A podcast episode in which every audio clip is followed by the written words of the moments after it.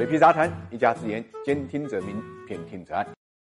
理财魔方倡导科学投资基金，为每一个用户量身定制基金投资组合，涵盖股票、债券、大宗商品、海外 QD 基金等等，可以满足中高净值人士的资产配置需求。理财魔方拥有证监会颁发的基金销售牌照，合法合规。大家可以在各大应用商店下载理财魔方 APP 体验一下。俗话讲啊，你不理财，财不理你。但是理财呢，千万别投机取巧，因为特别容易掉进陷阱，或者呢触及法律。五月二十号呢，国家外汇管理局呢通报了十七起外汇违规的案件，涉及到了五家银行、六家企业、六个个人，累计罚没的资金啊是八千四百四十三点七万。这是今年外汇局呢第一次集中通报。根据外汇局的通报，涉事的五家银行被罚款了四百五十一点三三万，平均每家九十点二七万。其中呢，有国有银行，也有股份制银行，有三家银行呢涉及虚假转口贸易付汇，是这一次银行外汇违规的主要因素。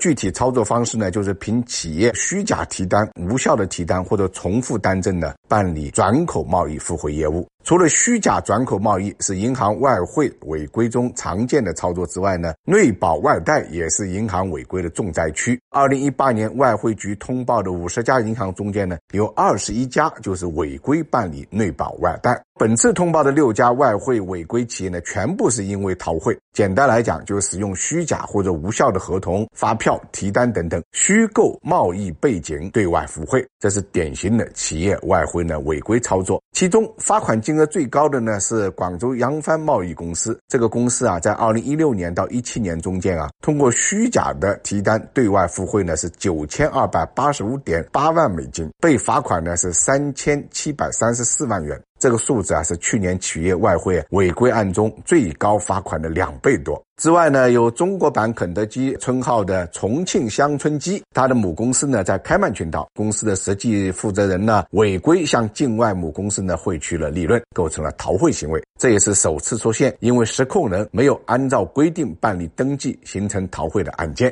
在六起个人外汇的违规中间啊，浙江籍的洪某涉案金额高达三点一二亿，被罚款了两千四百九十七万元。这个数字呢，也刷新了去年以来个人罚款的记录，也是去年以来唯一一个超过千万的罚款。很多人铤而走险呢，是为了在海外买房。根据国家的购汇规定，每人每年的购汇额度是五万美金，而且呢，额度是不能累加的。也就是说，当年如果没有用掉这五万美金额度，就作废了，第二年不能继续使用。很显然，五万美金买房是不够的。当然，上有政策，下有对策，所以就出现了非法买卖外汇和分拆逃汇的这种方式。非法买卖外汇呢，一般是通过地下钱庄进行，把人民币呢打给地下钱庄控制的境内账户，然后呢通过地下钱庄呢兑换外汇到境外账户。数据显示啊，去年总共破获了地下钱庄七十多起，涉案资金呢交易流水超过千亿人民币。分拆逃汇就是所谓的蚂蚁搬家，利用多人的五万美元额度，将资金呢向海外转移，到了海外呢再向个人账户呢归集。在去年外汇局通报的七起个人外汇违规案中，一个姓隋的土豪呢，为了在温哥华买房，请了一百七十三人帮忙，才把豪宅买到手。这呢，就是典型的蚂蚁搬家、分拆逃汇的行为。因此，为了扫清经济金融安全障碍，我国呢近年来不断加大对地下钱庄、蚂蚁搬家这些违法行为的打击。去年十二月六日起，外汇局呢就把企业和个人的外汇违规信息处罚呢纳入了央行征信系统。另外呢，违规个人呢还被实施了关注名单管理，所以大家一定要小心了，千万不要去踩